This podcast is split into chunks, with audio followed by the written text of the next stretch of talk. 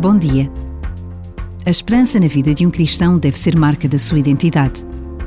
Porque acreditar na presença de Jesus vivo no meio de nós é trazer a cada dia que começa uma nova capacidade de fazer mais e melhor, na certeza de que não estamos sós. E sem esperança, somos como barcos sem leme.